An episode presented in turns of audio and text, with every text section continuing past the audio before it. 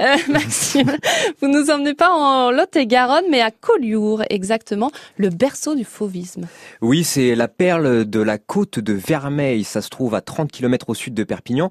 Alors, vous n'avez plus qu'à enfiler vos chancletas, c'est les tongs en catalan. Et France Bleu s'occupe de la visite. Cet ancien village de pêcheurs a inspiré, eh bien, le peintre Henri Matisse qu'il a découvert en 1905 lorsqu'il voulait donner un tournant à sa carrière artistique. Et la particularité de cette ville, eh bien, c'est qu'elle est bordée par la Méditerranée, mais également par les montagnes de vignes en escalier, ce qui offre des panoramas à couper le souffle. Mais dans la ville également, il y a le quartier du Mouret. Alors là, on comprend assez facilement ce qui a séduit les artistes fauvistes au XXe siècle, car ils étaient envoûtés par le jeu de lumière et ils ont été nombreux à poser leur chevalet dans la ville pour mettre deux ou trois coups de pinceau. C'est la raison pour laquelle elle est depuis surnommée la Cité des Peintres. D'ailleurs, Matisse a réalisé quelques fresques dans le quartier. Et un autre incontournable, alors c'est le symbole de la cité. C'est l'église Notre-Dame des Anges avec euh, son clocher qui semble vouloir prendre le large. Elle date du XVIIe siècle. Alors d'extérieur, vous lui trouverez des allures très maritimes. Eh bien, c'est normal, car de base, c'était un phare.